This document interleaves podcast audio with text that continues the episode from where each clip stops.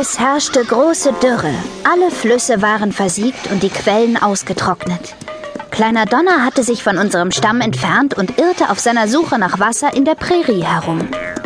Diese Hitze. Wenn es nicht bald regnet, wird sich die Prärie in eine Wüste verwandeln. Der Fluss.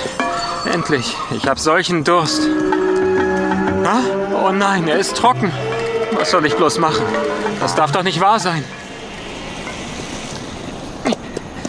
Da, Wasser.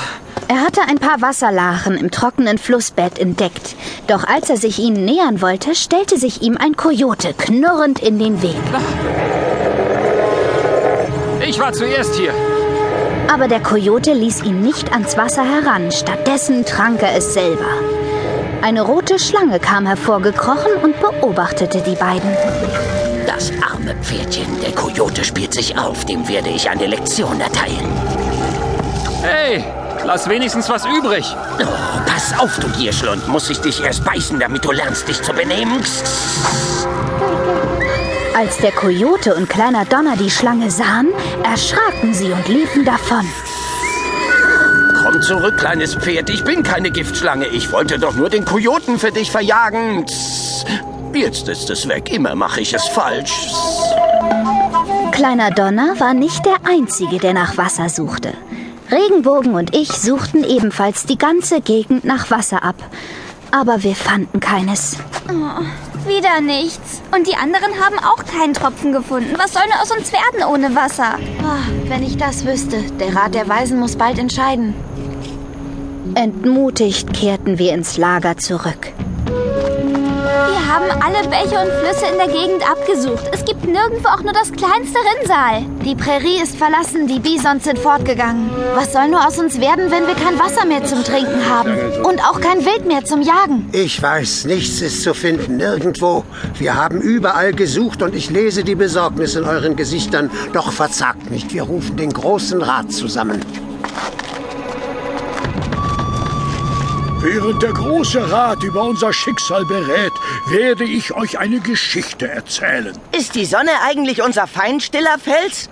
Wenn das so ist, werde ich ihr mit dem Bogen eins verpassen, damit sie abhaut. Nein, die Sonne ist nicht unser Feind, kleiner Dachs. Einst erlebten die Sioux eine noch viel ärgere Dürre. Es war die Zeit der Regenbogenschlange. Kennt ihr schon die Geschichte der Schlange?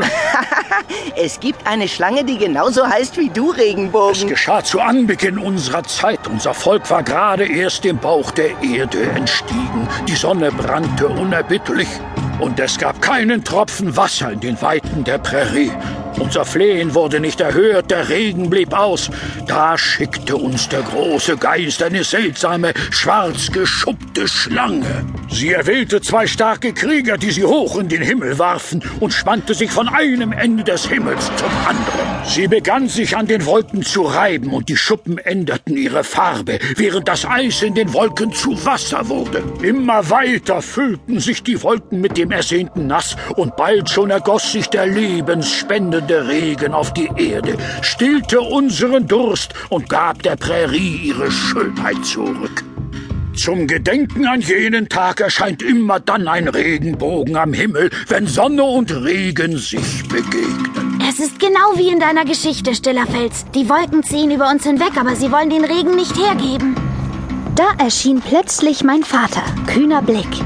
Yakari, mein Sohn, der große Rat hat beschlossen, dass wir die Prärie verlassen. Oh. Wir brechen so bald wie möglich auf.